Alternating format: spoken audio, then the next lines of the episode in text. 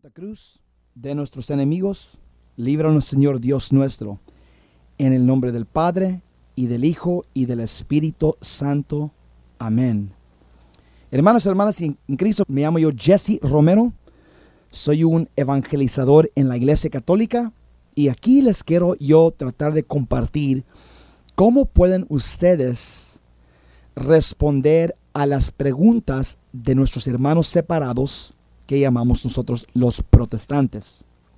Les quiero yo recordar, hermanos y hermanas en Cristo, que nuestro Señor fundó la Iglesia Católica especialmente para ti.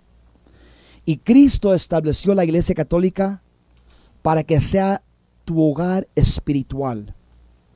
La Iglesia Católica no es una secta. La Iglesia Católica es la esposa de Cristo.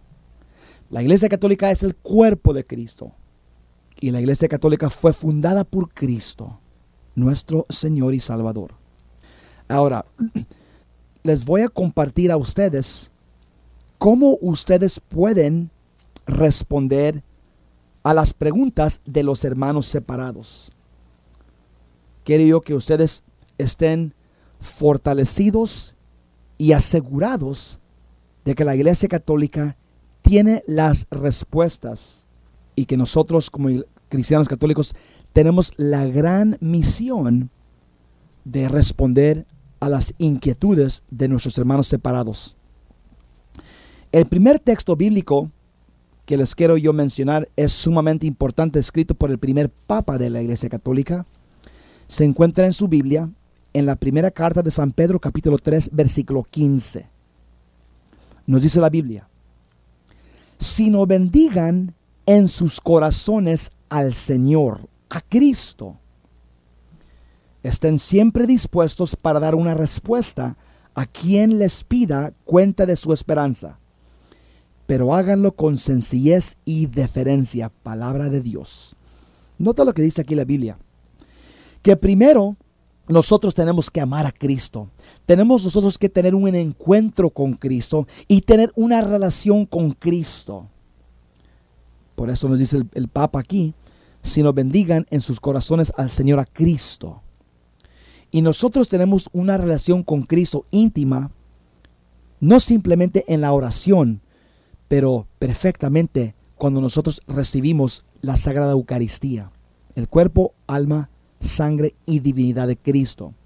Y ahora, nosotros que hemos tenido un encuentro con Cristo y una relación con Cristo, tenemos que dar, como dice aquí la Biblia, estar siempre dispuestos para dar una respuesta a nuestra esperanza, a quien les pida cuenta de su esperanza. Por lo tanto, la primera pregunta sobre la tradición. Muchas personas dicen, todo lo que Dios quiere que sepamos está únicamente en la Biblia. Pero la respuesta católica es que la Biblia no dice eso. La Biblia dice que recibimos la palabra de Dios a través de tradiciones escritas y de la palabra.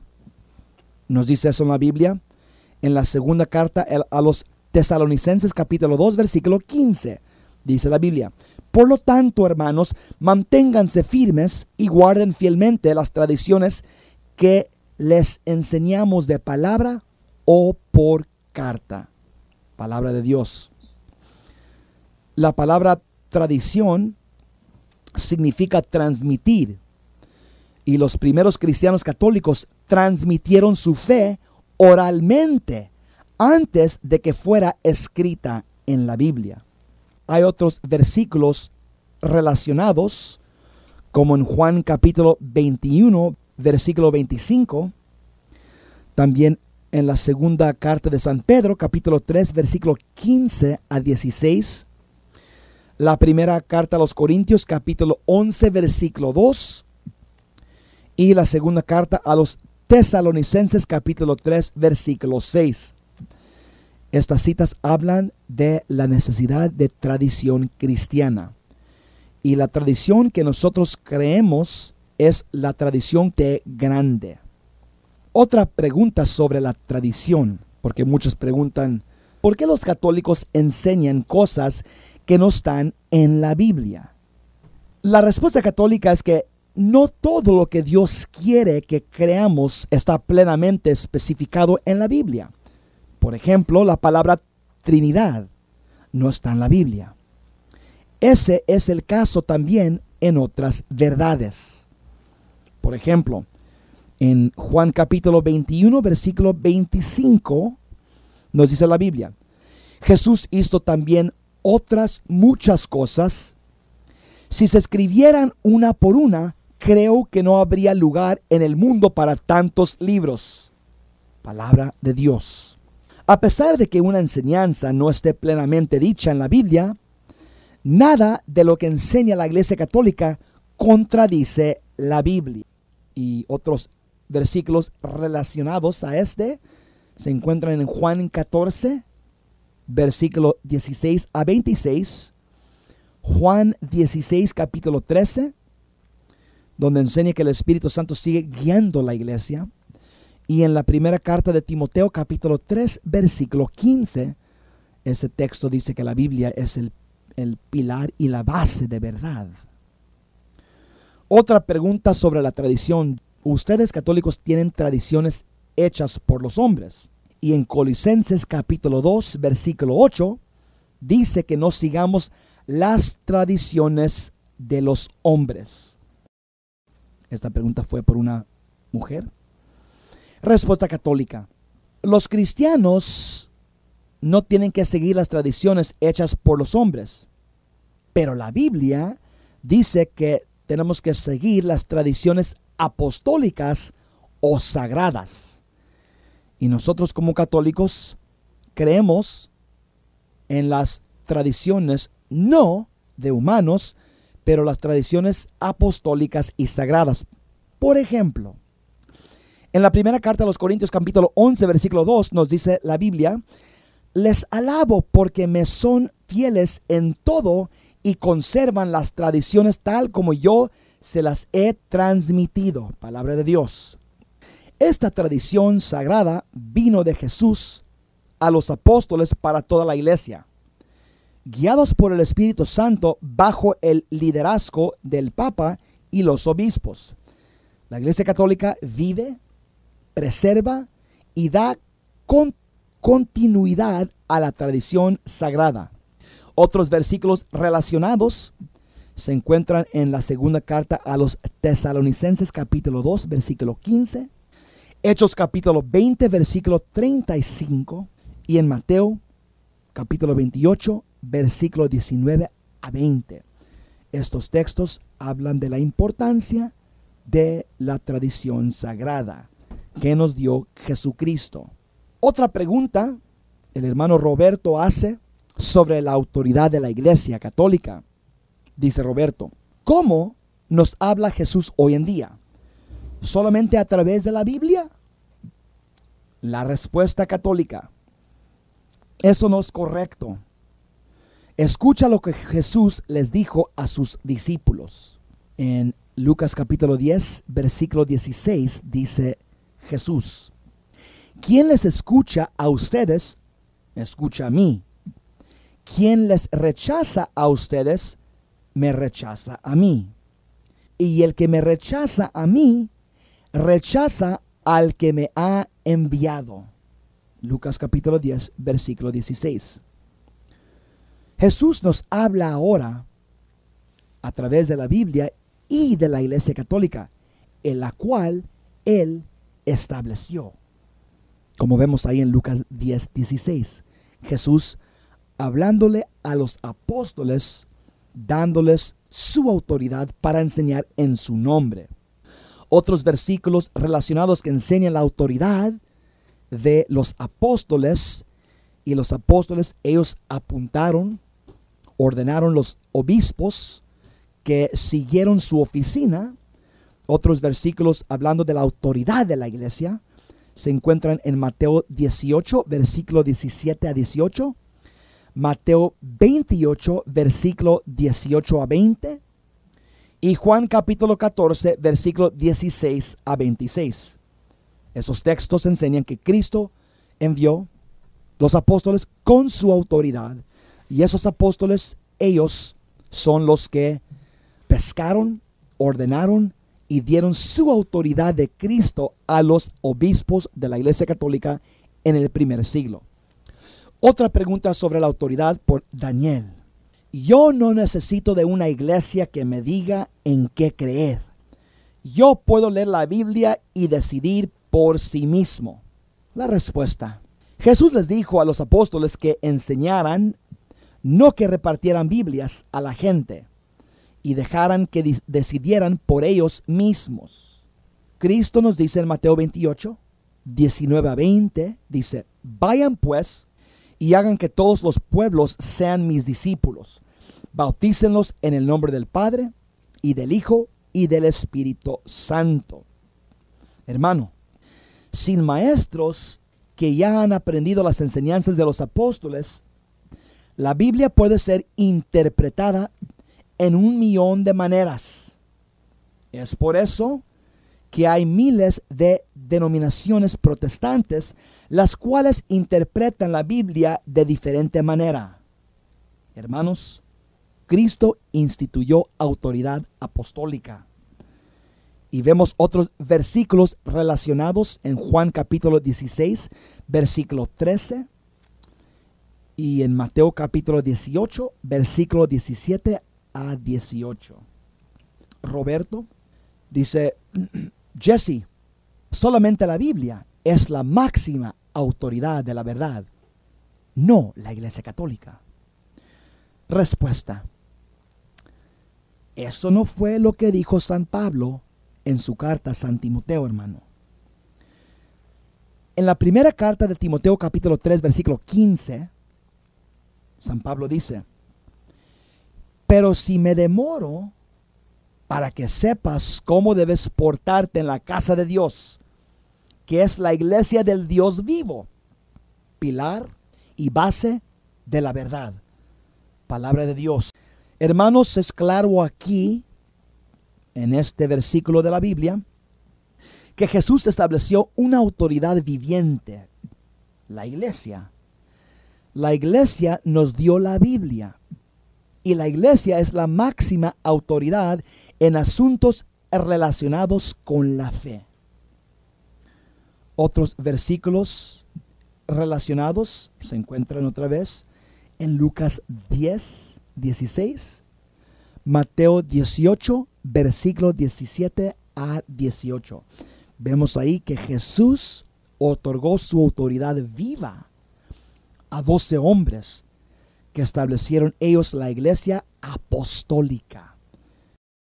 Esa iglesia es la iglesia católica, la una, santa, católica y apostólica.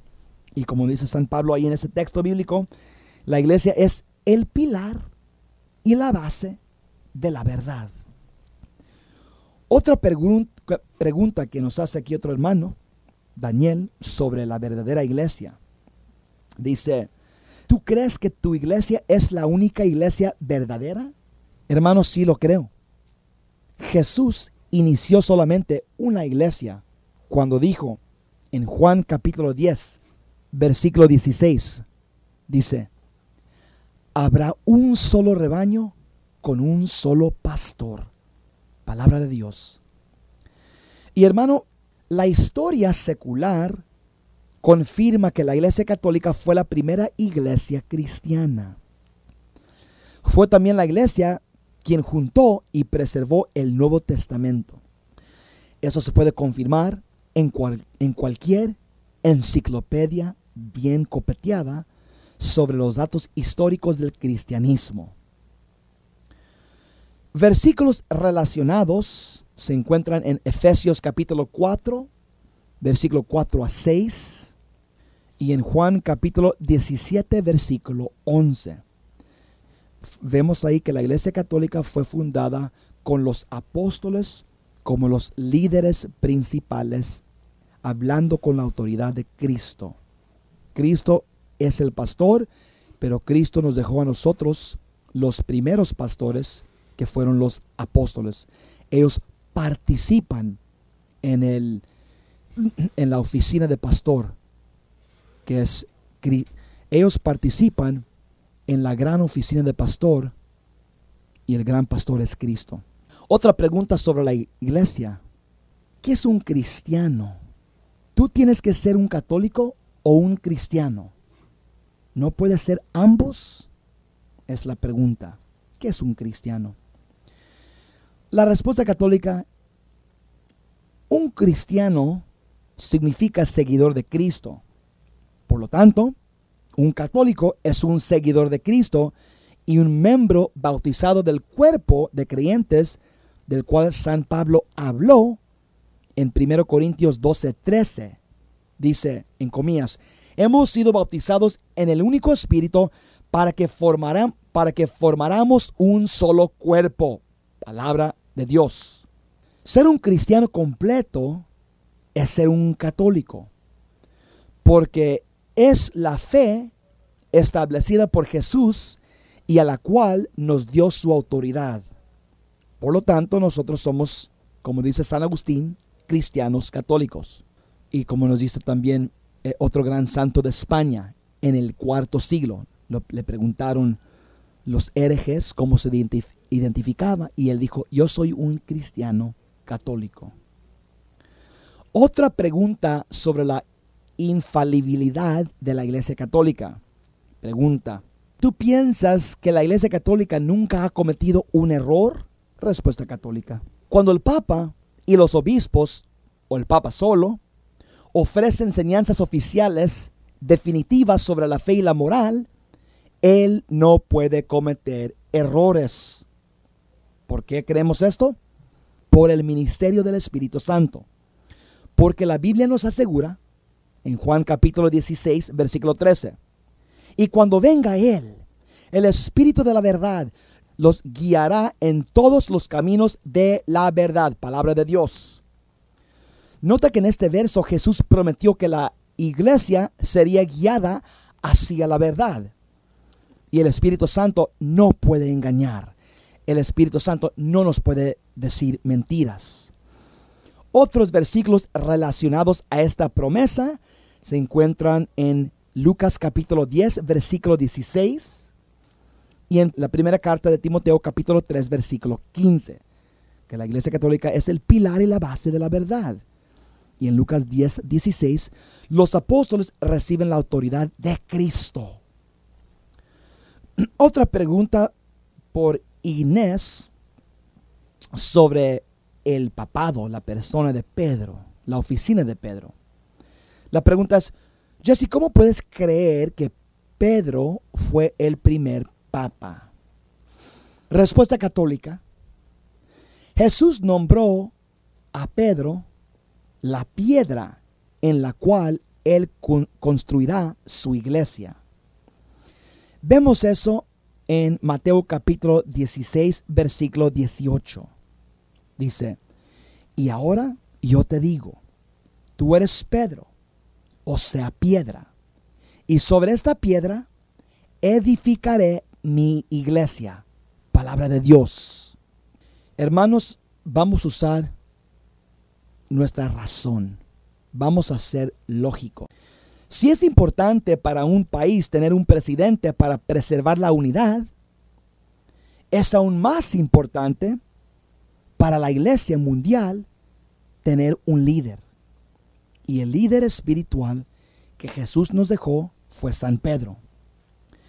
Y la oficina de San Pedro continúa hoy día en el Papa, el obispo de Roma.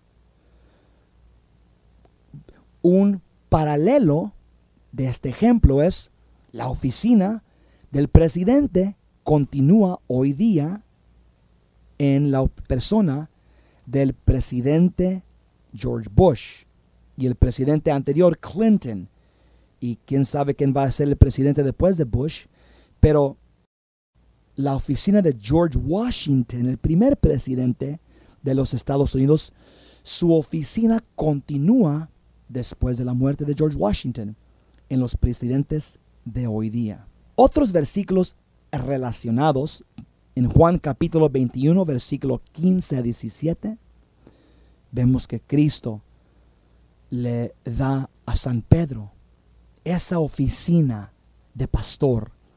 Y en Lucas 22, versículo 31 a 32, vemos también que hay Cristo.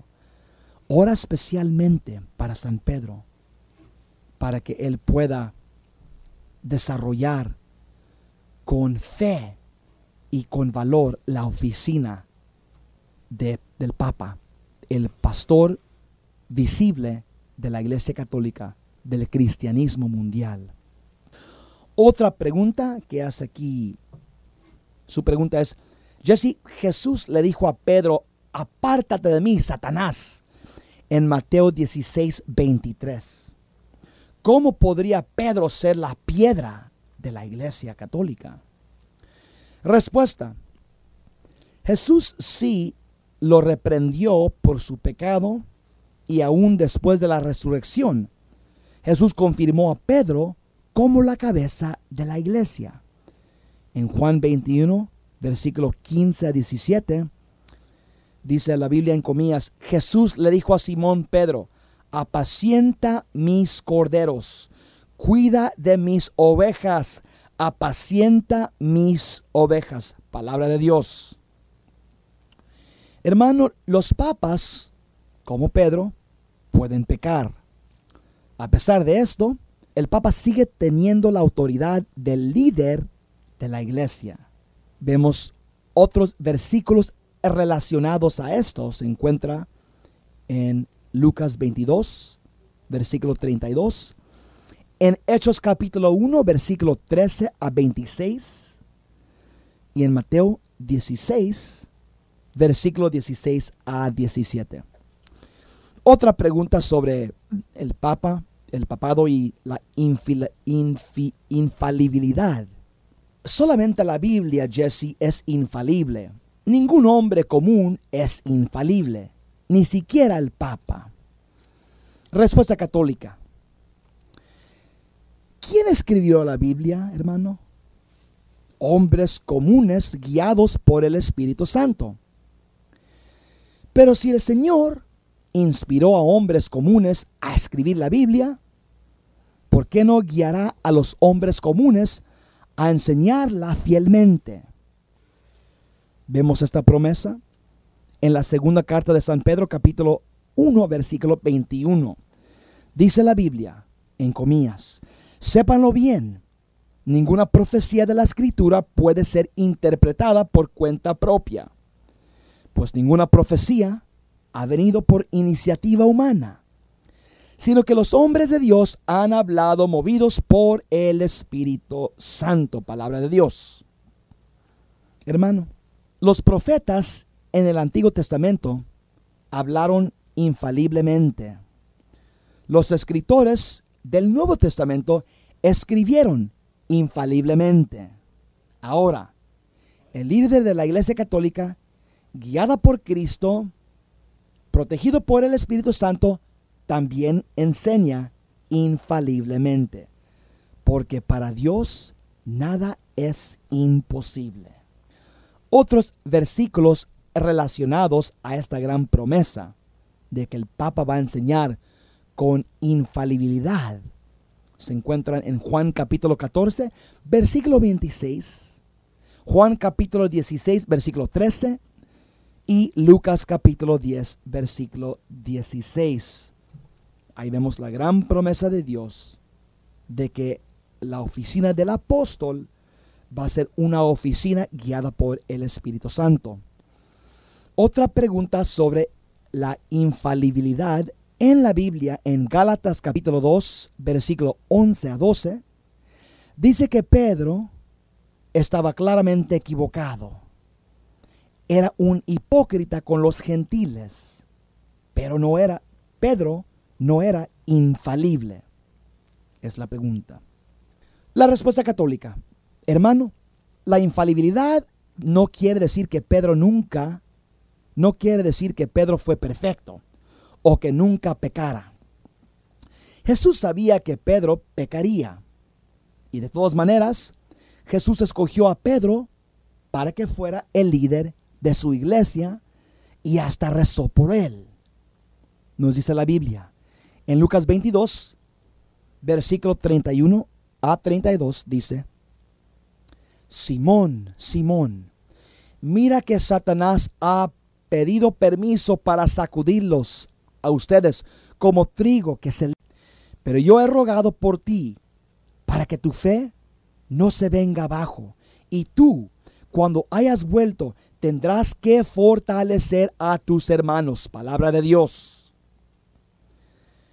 Nota que Pedro y los sucesores, los papas, son infalibles solamente cuando ellos definen la fe y la moral, no en su conducta personal o cuando predicen el clima o el ganador de la Copa Mundial.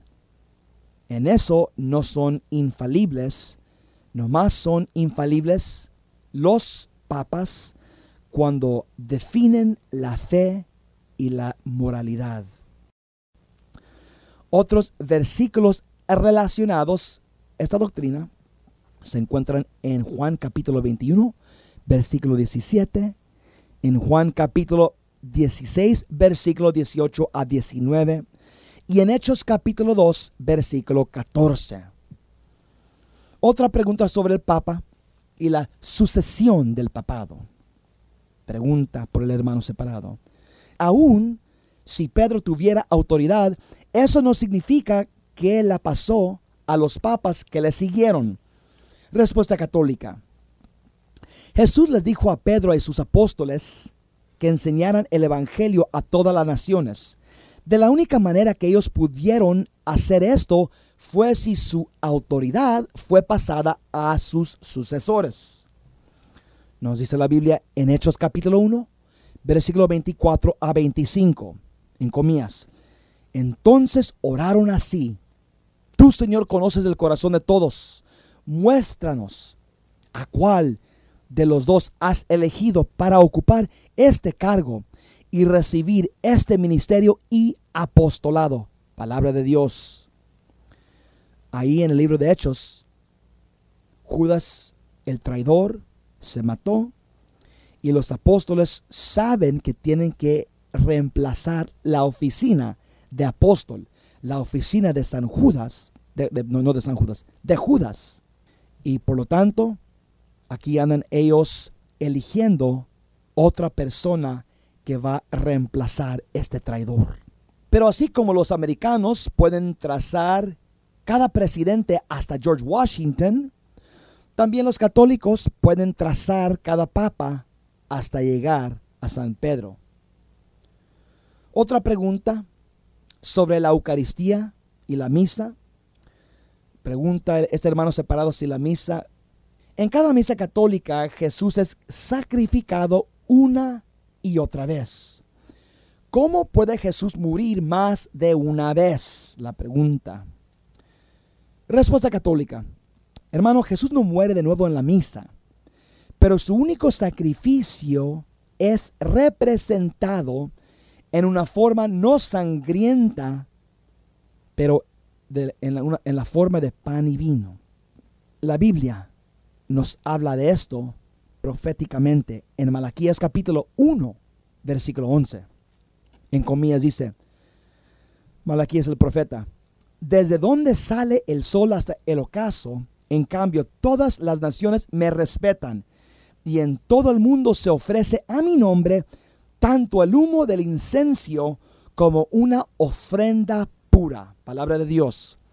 Esa profecía se lleva a cabo en la Santa Misa, en el sacrificio de la Santa Misa. Los sacerdotes católicos cumplen esta profecía al ofrecer el sacrificio único de, de Jesús perfecto al Padre cada hora, cada día, en las iglesias por todo el mundo. Otra pregunta sobre la Eucaristía sobre la transubstanciación, ¿cómo puedes creer que un pedazo de pan es realmente Jesús? Respuesta católica. Jesús se llamó a sí mismo el pan de vida.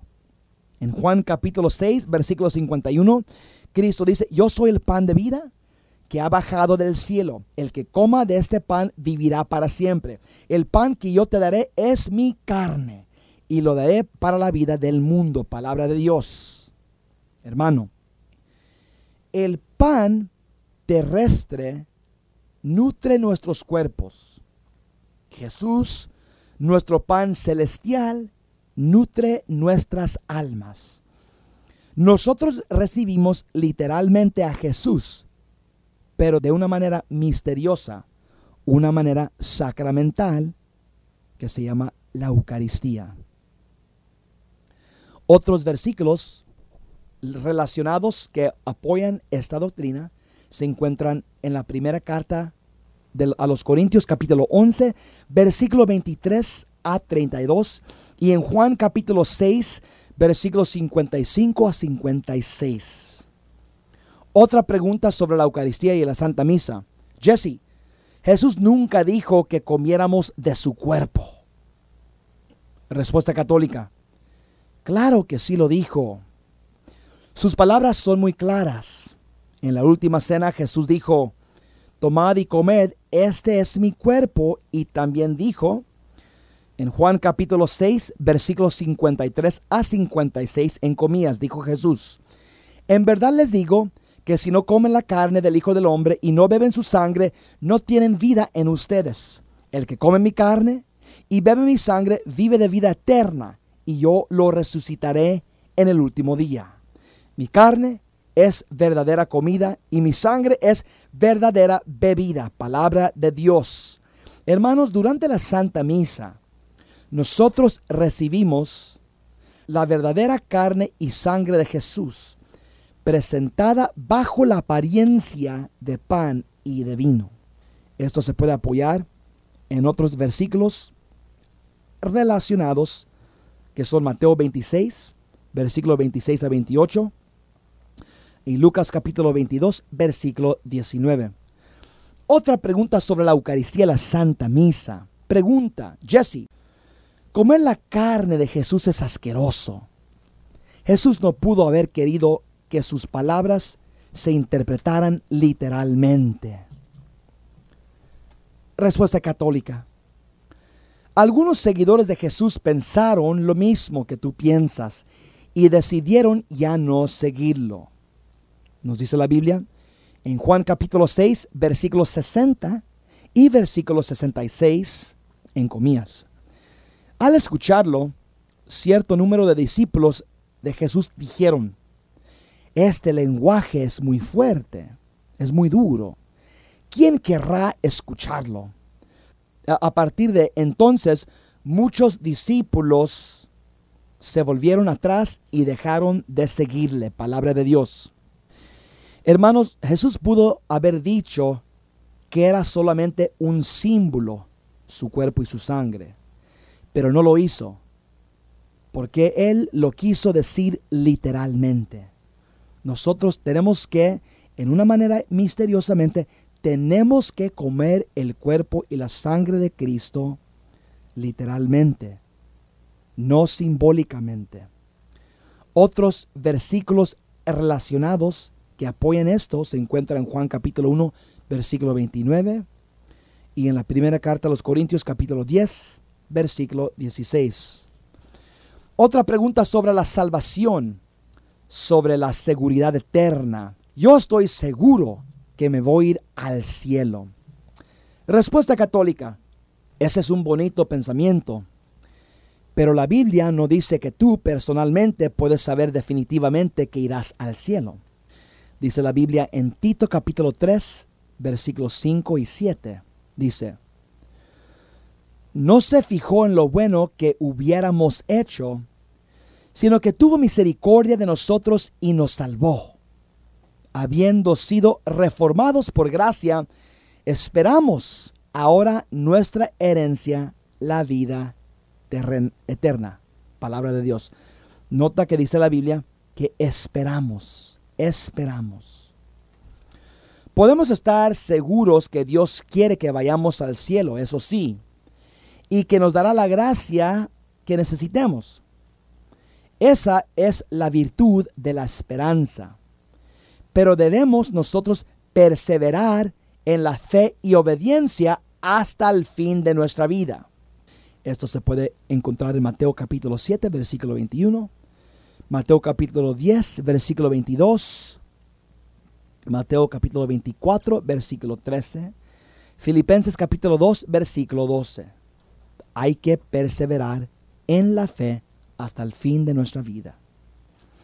Otra pregunta sobre la salvación. El hermano me pregunta, Jesse, dice en la Biblia, en la primera carta de Juan capítulo 5, versículo 13, que nosotros podemos saber que tendremos vida eterna. Respuesta católica, sí, pero el libro completo de la primera carta de Juan dice que de la manera que podemos saber es si cumplimos los mandamientos de Dios. Dice en la primera carta de San Juan, capítulo 2, versículo 3. Vean cómo sabremos que lo conocemos si cumplimos sus mandatos. Palabra de Dios.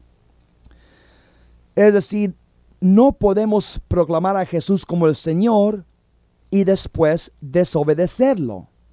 La obediencia es necesaria para la salvación, nos dice la Biblia en Mateo 7, 21, Mateo 24, 13, Romanos 11, 22 y la segunda carta a Timoteo, capítulo 2, versículo 11 y 13.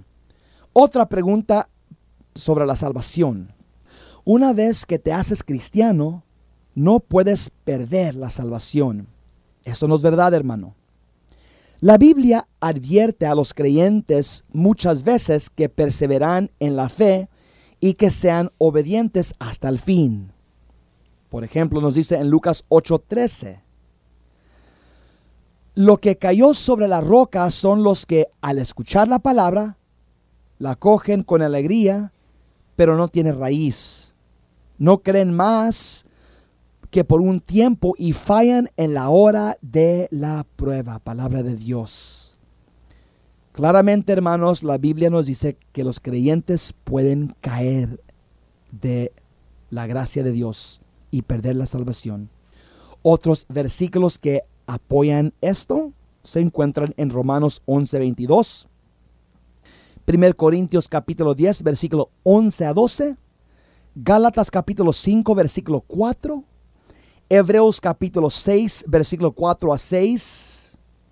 La primera carta a los Corintios capítulo 9, versículo 27. Otra pregunta sobre la salvación, Jesse.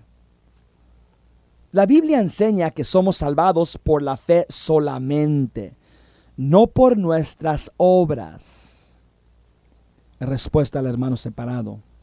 Respuesta católica. Nosotros creemos que la salvación se obtiene a través de la fe obrando con amor.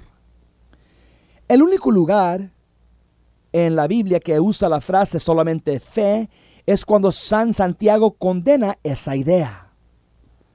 Nos dice en Santiago capítulo 2 versículo 24 a 26.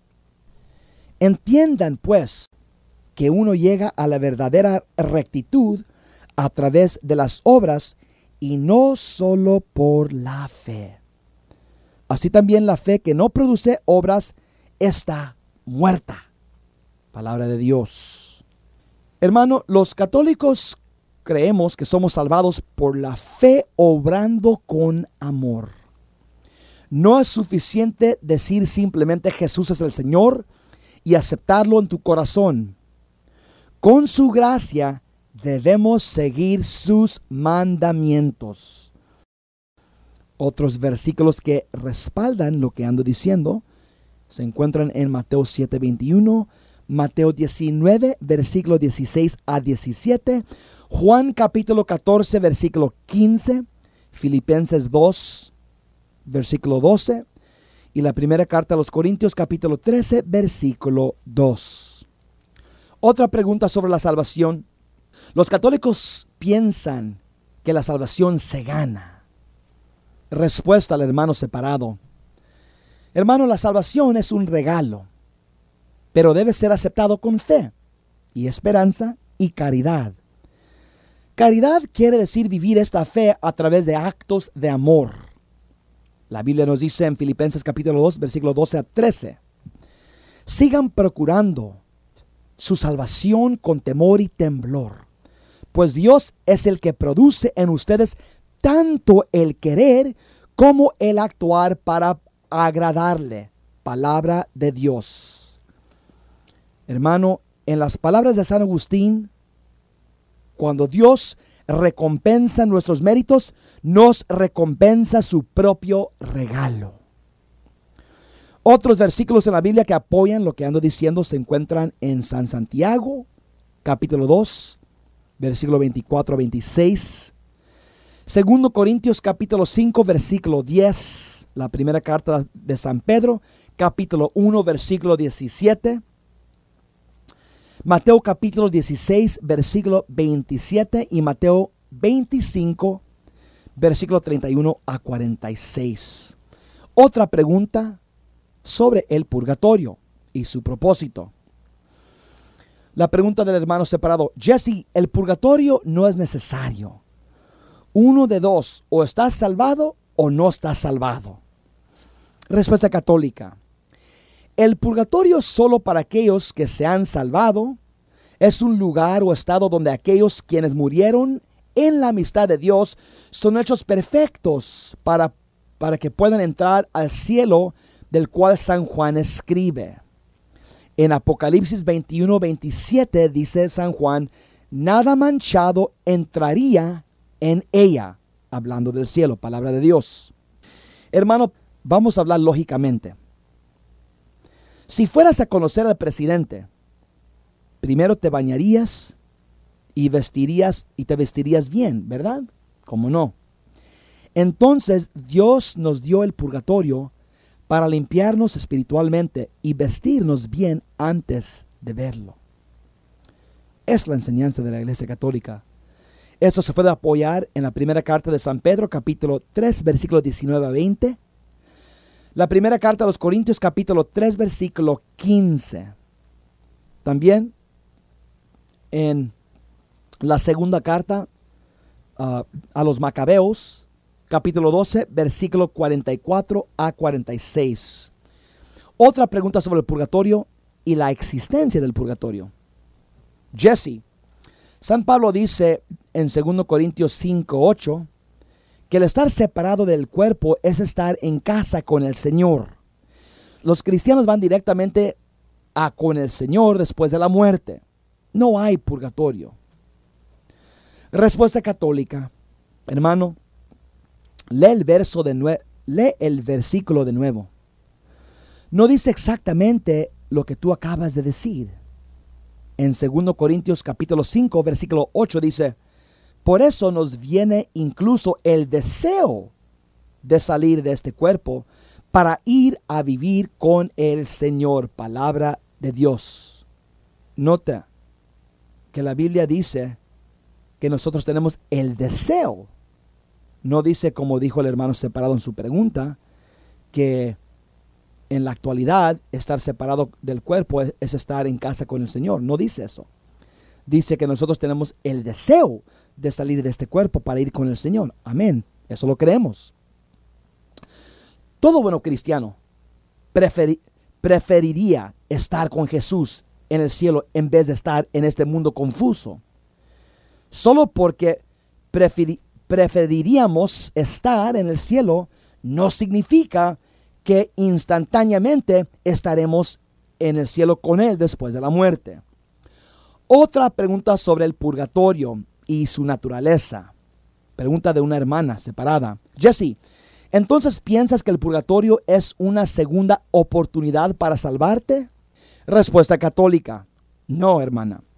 El purgatorio es solo para los que se han salvado pero ellos todavía tienen imperfecciones que deben ser purgadas antes de ver a Dios. Nos dice en la Biblia, en la primera carta a los Corintios capítulo 3, versículo 15, en comillas. Pero si la obra se convierte en cenizas, el obrero tendrá que pagar. Se salvará, pero no sin pasar por el fuego. Palabra de Dios. Dense cuenta que el versículo dice que la persona, en comillas, será salvada, pero que sus obras serán quemadas. Bien interesante. Las obras son obras llenas de pecado. Esas son las obras que serán quemadas por el fuego. Otros versículos relacionados se encuentra en Apocalipsis 21, 27 y en 2 Macabeos capítulo 12, versículo 44 a 46. Otra pregunta sobre el bautismo. Jesse, ¿has sido nacido tú de nuevo? La pregunta que me hace a mí. La respuesta católica sí, hermano. Yo he vuelto a nacer en el bautismo. Jesús dijo que el bautismo es la manera de renacer. En Juan capítulo 3, versículo 5, dice la Biblia en comillas, Jesús les contestó, en verdad te digo, el que no renace del agua y del espíritu no puede entrar en el reino de Dios, palabra de Dios. Hermano, el bautismo es el medio por el cual los cristianos se hacen miembros de la familia de Dios y renacen de nuevo. Otros versículos que apoyan esto se encuentran en Hechos capítulo 2, versículo 37 a 38, en el libro de Tito capítulo 3, versículo 15, versículo 2, Tito capítulo 3, versículo 5, y en Romanos capítulo 6, versículo 3 y 4. Otra pregunta sobre el bautismo, si es símbolo o si santifica. Jesse, mi pregunta, ¿el bautismo es simbólico solamente? no te salva, Jesse. Respuesta católica. Claro que el bautismo sí te salva, hermanos. Así como el gran diluvio limpió los pecados en el mundo en el tiempo de Noé, el bautismo limpia el pecado y nos salva. San Pedro escribió sobre el diluvio en la primera carta de San Pedro capítulo 3 versículo 21 y nos dice en comillas, ustedes reconocen en esto, el diluvio, la figura del bautismo que ahora los salva. Palabra de Dios. Dios usa cosas en el mundo natural como el agua para traer resultados sobrenaturales. Vemos esto en Tito capítulo 3 versículo 5, Marcos capítulo 16 versículo 16, Hechos capítulo 22, versículo 16 y Romanos capítulo 6, versículo 3 a 4. Otra pregunta sobre el bautismo, si es símbolo o si santifica. La pregunta, Jesse, ¿es la fe lo que te salva, no el agua? Respuesta católica, hermano, Jesús nos salva a través de símbolos que son recibidos en la fe, como el bautismo. Dice la Biblia en Marcos 16, 16, en comillas, el que cree y se bautice, se salvará. Palabra de Dios. Hermano, aunque últimamente es la gracia de Dios la que nos salva, Él requiere una respuesta de nosotros. Esa respuesta es la fe y el, el recibimiento del bautismo. Otras citas que apoyan esto se encuentran en Hechos capítulo 2, versículo 38 a 39, y Hechos capítulo 18, versículo 8. Otra pregunta, hermanos, sobre el bautismo de los niños. Un bebé no es capaz de darle su corazón a Jesús. ¿Cómo puede un bebito ser bautizado? Respuesta católica, hermano. La Biblia se refiere varias veces al bautismo de familias enteras. Por ejemplo, en Hechos capítulo 16, versículo 15, Dice aquí la Biblia, recibió él bautismo junto con los de su familia y luego nos suplicó. Palabra de Dios. Hermanos, en ningún lugar de la Biblia dice que se debe bautizar a todos menos o excepto bebés. Nunca dice la Biblia que los bebés son una excepción de recibir el sacramento del bautismo.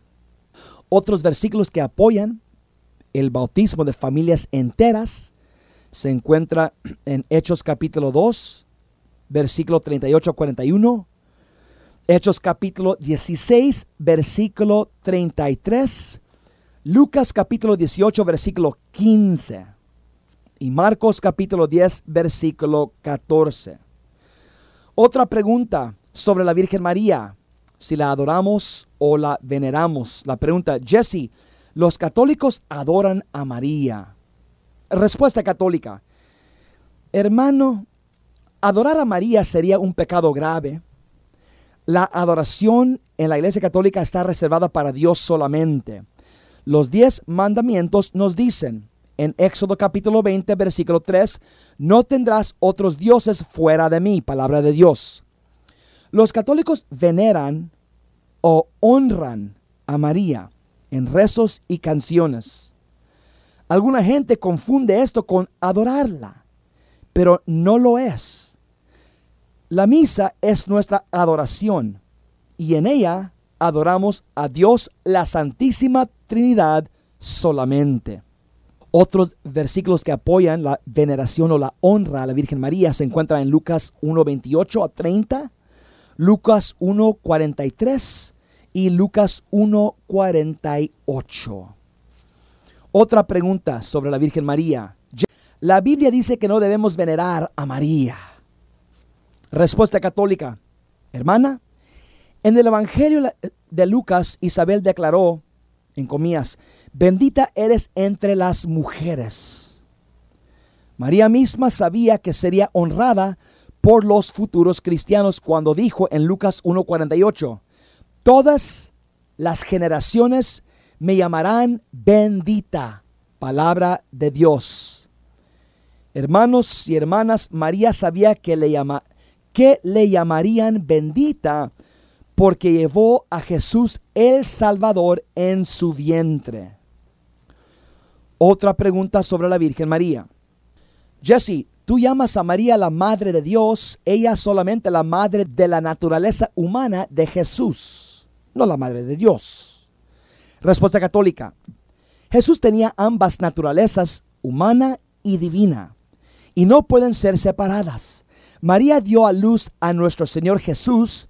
Isabel dijo de María en Lucas 1:43, ¿cómo he merecido yo que venga a mí la madre de mi Señor? Palabra de Dios. Hermanos y hermanas, ella, quien fue creada, dio a luz a su creador. Increíble. Otra pregunta sobre la Virgen María. En Mateo capítulo 13, versículos 55 a 56, prueba la Biblia que Jesús tenía hermanos y hermanas. María no fue por siempre una virgen.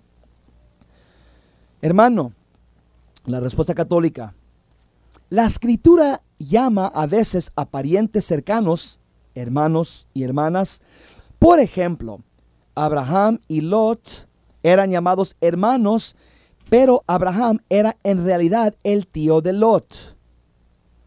Vemos en Génesis capítulo 13, versículo 11 este ejemplo. Abraham le dijo a Lot, mira, es mejor que no haya peleas entre nosotros, ya que somos hermanos, palabra de Dios. Ahí vemos uno de muchos ejemplos en la Biblia que la palabra hermano o hermana se usa en un sentido muy amplio.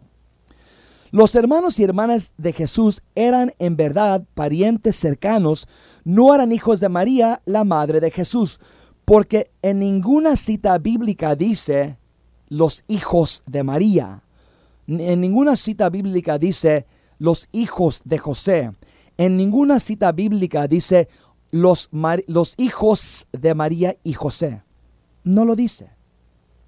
La Biblia mantiene silencio sobre este punto. Otra pregunta sobre María, si estaba libre ella del pecado. Jesse, los católicos piensan que María nunca pecó, pero ella llamó a Dios su Salvador. Eso significa que ella debí, debió haber pecado. Respuesta católica. Hermano, Dios sí salvó a María dándole una gracia especial para preservarla de pecar. El ángel Gabriel le dijo a María en Lucas 1:28, alégrate, llena de gracia, el Señor está contigo. Hermano, estar llena de gracia en la Biblia significa estar libre de pecado. El arca de la alianza fue perfectamente creada para guardar la palabra de Dios en el Antiguo Testamento y para guardar los diez mandamientos, pues obviamente María, La nueva arca de la alianza del Nuevo Testamento fue creada sin pecado para llevar en su vientre la palabra de Dios viva que es Jesús. Otra pregunta sobre María y su reinado. Jesse, no hay ninguna reina del cielo y ciertamente no es María. Respuesta católica. Hermana, recuerda la visión de San Juan de una mujer en el cielo en Apocalipsis capítulo 2 versículo 1, dice la Biblia, y una corona de dos estrellas sobre su cabeza, palabra de Dios. Para entender quién es esta mujer, en Apocalipsis capítulo 12, versículo 1, esta mujer que tiene una corona de dos, de dos estrellas, tenemos que leer el Antiguo Testamento en la primera carta a los, de, los, de los Reyes, capítulo 2, versículo 19. El rey Salomón en el Antiguo Testamento honró a la reina madre Betsabé. Ahora, en el Nuevo Testamento, Jesús es el nuevo rey. Él reemplaza el rey Salomón. Y en la Biblia revela a María, su madre, como reina, como reina madre en el libro de Apocalipsis. Y también sabemos que en Jeremías capítulo 13, versículo 18, las madres reinas de los judíos en el Antiguo Testamento tenían una corona en la cabeza. Por lo tanto, María es judía, María es reina y por lo tanto María también tiene una corona en su cabeza como todas las madres reinas de Israel en tiempos antepasados. Otra pregunta sobre María y la intercesión de María. ¿Por qué rezarle a María cuando puedes ir directamente con Jesús? Respuesta católica. Todas las madres buenas rezan por sus hijos y María especialmente reza por nosotros porque Jesús la hizo la madre de todos nosotros cuando dijo en Mateo, eh, perdón, en Juan capítulo 19, versículo 26 a 27. Mujer, ahí tienes a tu hijo. Después dijo al discípulo, ahí tienes a tu madre, palabra de Dios. Recuerda, hermano, Jesús hizo sagro en la boda de Caná a petición de su madre María. Ella tiene mucha influencia sobre su hijo. Simplemente lee Juan capítulo 2, versículo 1 a 11. Otra pregunta, Jesse. ¿Y qué del rosario? El rosario va en contra de la Biblia. En el Evangelio de San Mateo dice, en comillas, cuando reces no uses repeticiones vanas, palabra de Dios.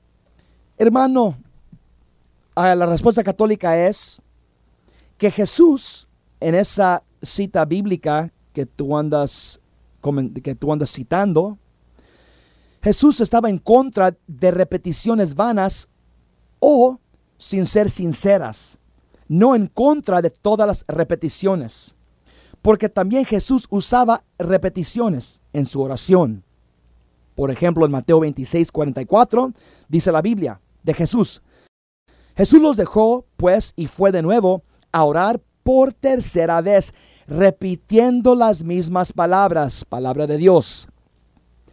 Jesús también, Jesús también nos dice en el Evangelio de Mateo que recemos en secreto pero eso no quiere decir que no podamos rezar juntos en la iglesia.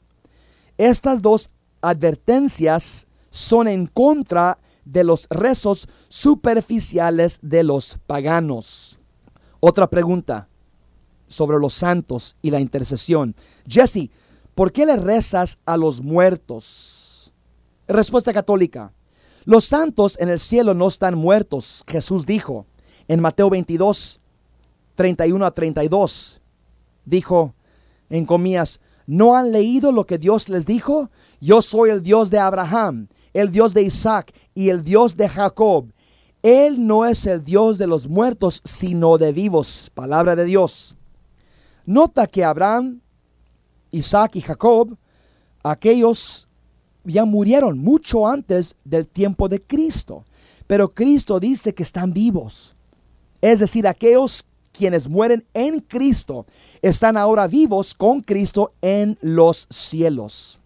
Otra pregunta, Jesse. Pregunta sobre los santos y objetos benditos. Jesse, ¿por qué usas medallas de santos y el escapulario estas cosas son supersticiones? Respuesta. Dios puede trabajar a través de objetos físicos. Por ejemplo, vemos en Hechos capítulo 19, versículo 11 a 12. Dice la palabra de Dios. Dios obraba prodigios extraordinarios por las manos de Pablo, hasta tal punto que imponían a los enfermos pañuelos o ropas que él había usado y mejoraban. También salían de ellos los espíritus malos, palabra de Dios. Aquí la Biblia claramente enseña que la gracia que es recibida de los objetos benditos o sagrados no es debida a los objetos en sí, sino porque la gracia de Dios está trabajando a través del objeto. Otra pregunta sobre los santos y las reliquias. Jesse, los católicos dicen que los restos humanos de los santos pueden curar a la gente. Respuesta católica. Hermano, los huesos de Eliseo curaron un hombre muerto en la Biblia. En la segunda carta de los reyes, de los reyes, capítulo 13, versículo 21, dice la Biblia, pero el hombre al tocar los huesos de Eliseo cobró vida y se puso de pie, palabra de Dios. Nota, Eliseo ya estaba muerto y un hombre simplemente tocó sus huesos en la tumba. Dios puede usar el mundo natural para traernos resultados sobrenaturales. Otra pregunta sobre la confesión y el poder de perdonar pecados. Jesse, ¿por qué decirle tus pecados a un sacerdote? Un hombre no puede perdonar los pecados. Respuesta católica. Hermano, Jesús le dio a los sacerdotes el poder de perdonar los pecados. En la Biblia, en Juan 20, 22 a 23, nos dice, Dicho esto, sopló sobre ellos y les dijo, reciban el Espíritu Santo. A quienes descarguen de sus pecados serán liberados, y a quienes se los retengan les serán retenidos. Palabra de Dios. Hermanos, los sacerdotes perdonan los pecados solamente a través del poder del Espíritu Santo. Otras citas que apoyan esto se encuentra en 2 Corintios capítulo 5 versículo 18 en Santiago capítulo 5 versículo 16. Otra pregunta sobre la confesión, otras dificultades. Jesse, ¿sería demasiado vergonzoso decirle mis pecados a un sacerdote? Respuesta católica. Hermano, también puede ser vergonzoso mostrarte a un doctor, pero lo haces para que te pueda curar. La Biblia dice en 2 Corintios 5, 18, todo es obra de Dios que nos reconcilió con Él en Cristo y que a nosotros nos encomienda el mensaje de la reconciliación. Palabra de Dios. Hermanos, Dios nos dio este maravilloso sacramento para borrar los pecados que cometemos después del bautismo. Y Él usa el instrumento de la Iglesia Católica, los sacerdotes, para efectuar este gran milagro, que es la reconciliación. Pregunta sobre la confesión. Jesse, los católicos piensan que pueden pecar ahora y ir a confesarse mañana. Eso es hipocresía. Respuesta católica. Hermanos, si algún católico piensa de esa manera, está tan equivocado como cualquier cristiano protestante quien dice, yo puedo pecar porque nosotros debemos siempre, como dice la Biblia en Hebreos 3:13, en comillas, más bien Anímense mutuamente, que ninguno de ustedes se deje arrastrar por el pecado. Palabra de Dios. Ambos católicos y protestantes deben estar alerta de la decepción de uno mismo. Hermano, otra pregunta de una hermana separada sobre las estatuas. Si los católicos adoran a estos, como ellos dicen, ídolos. La Biblia prohíbe los ídolos entonces, ¿por qué los católicos usan estatuas? Respuesta católica. Dios mismo ordenó a Moisés hacer dos estatuas para el arca de la alianza que se guardaba en el Santísimo. Dice en Éxodo capítulo 25, versículo 18, harás dos querubines de oro macizo. Hermanos, Dios prohíbe la adoración de imágenes, no que solo las usemos como ayuda para rezar vemos muchos ejemplos en la Biblia que Dios ordena a los judíos que hagan estatuas para adornar el templo y esto se utiliza para ayudar sus oraciones litúrgicas. Otros ejemplos se encuentran en la primera carta de Reyes, capítulo 6, versículo 23 a 29. La primera carta a los Reyes, capítulo 7, versículo 25 a 45. Y en Números, capítulo 21, versículo 8 y 9. Otra pregunta sobre las estatuas. Jesse, los católicos quitaron el segundo mandamiento porque ellos adoran las estatuas. Respuesta católica. Nosotros enumeramos los mandamientos de forma diferente, pero son los mismos que los de ustedes. En Deuteronomio capítulo 5, versículo 7 dice la Biblia, no tendrás otro Dios delante de mí. Nuestro primer mandamiento prohíbe toda adoración, adoración de ídolos y su segundo mandamiento es una parte de nuestro primer mandamiento. Otra pregunta sobre las estatuas. Jesse, en Éxodo capítulo 20, versículo 4, prohíbe la Biblia hacer algo semejante a cualquier cosa en el cielo o en la tierra. Respuesta católica. Hermanos, Dios prohíbe hacer imágenes para que sean adoradas. Él no prohíbe todas las imágenes en general. De hecho, se usaron imágenes en su templo en el Antiguo Testamento. Otra cita bíblica para comprobar esto. La primera carta de los Reyes capítulo 7 versículo 36. Dice la Biblia. Hiram grabó sobre sus panales querubines, leones y, y palmas. Palabra de Dios. Hermanos, es verdad que, que si Dios si Dios prohibiera todas las imágenes, tú no pudieras esculpir figuras o hacer dibujos de, de pájaros, pescados o de ninguna cosa. Pregunta sobre el orden sacerdotal. Jesse, ¿por qué tienen sacerdotes todos los cristianos son sacerdotes. En 1 Pedro 2.9 dice, ustedes son una raza elegida, un reino de sacerdotes. Respuesta católica. Los judíos también eran un reino de sacerdotes y de todos modos ellos tenían un sacerdocio ministerial. Los primeros cristianos siguieron el mismo ejemplo. Nos dice la Biblia en 1 Pedro 5, 1 y 2. Ahora, me dirijo a sus ancianos, dado que yo también soy anciano y testigo de los sufrimientos de Cristo. Apacienten el rebaño de Dios, cada cual en su lugar, palabra de Dios. Hermanos, los sacerdotes o presbíteros, como se llaman en el Nuevo Testamento, sirven a la iglesia a través de predicar y ofrecer los sacramentos. Otra pregunta sobre los sacerdotes. Jesse, en Mateo 20, 23.9 dice, no llamen padre a nadie en la tierra, porque los católicos llaman padre a los sacerdotes. Respuesta. Este verso significa que no honoremos a un hombre como honoramos a Dios. Jesús no quiso decir que no podías llamar a tu papá o a un sacerdote padre. San Pablo escribió, por ejemplo, en 1 Corintios 4:15, y he sido yo quien, es, quien les transmitió la vida en Cristo Jesús por medio del Evangelio. La iglesia siempre ha considerado que sus sacerdotes sean como San Pablo, padres espirituales bajo la autoridad de nuestro Padre Celestial. Eso se puede comprobar en Hechos capítulo 7, versículo 2 a 5, Romanos capítulo 4, versículo 16, Romanos 9, 10, 1 Timoteo 1, 2, Tito capítulo 1, versículo 4 y Filipenses capítulo 1, versículo 10. Pregunta, ¿por qué los sacerdotes tienen estar prohibidos casarse? Y esto ah, dicen que no se encuentra en la Biblia. Obviamente, hermanos, se encuentra en la Biblia. Se encuentra en 1 Corintios capítulo 7, versículo 32 a 34. El catolicismo requiere que la mayoría de los sacerdotes se mantengan solteros, pero ninguna persona es requerida por ser sacerdote. Ese es un acto voluntario de parte del hombre. Y aquí terminamos esta.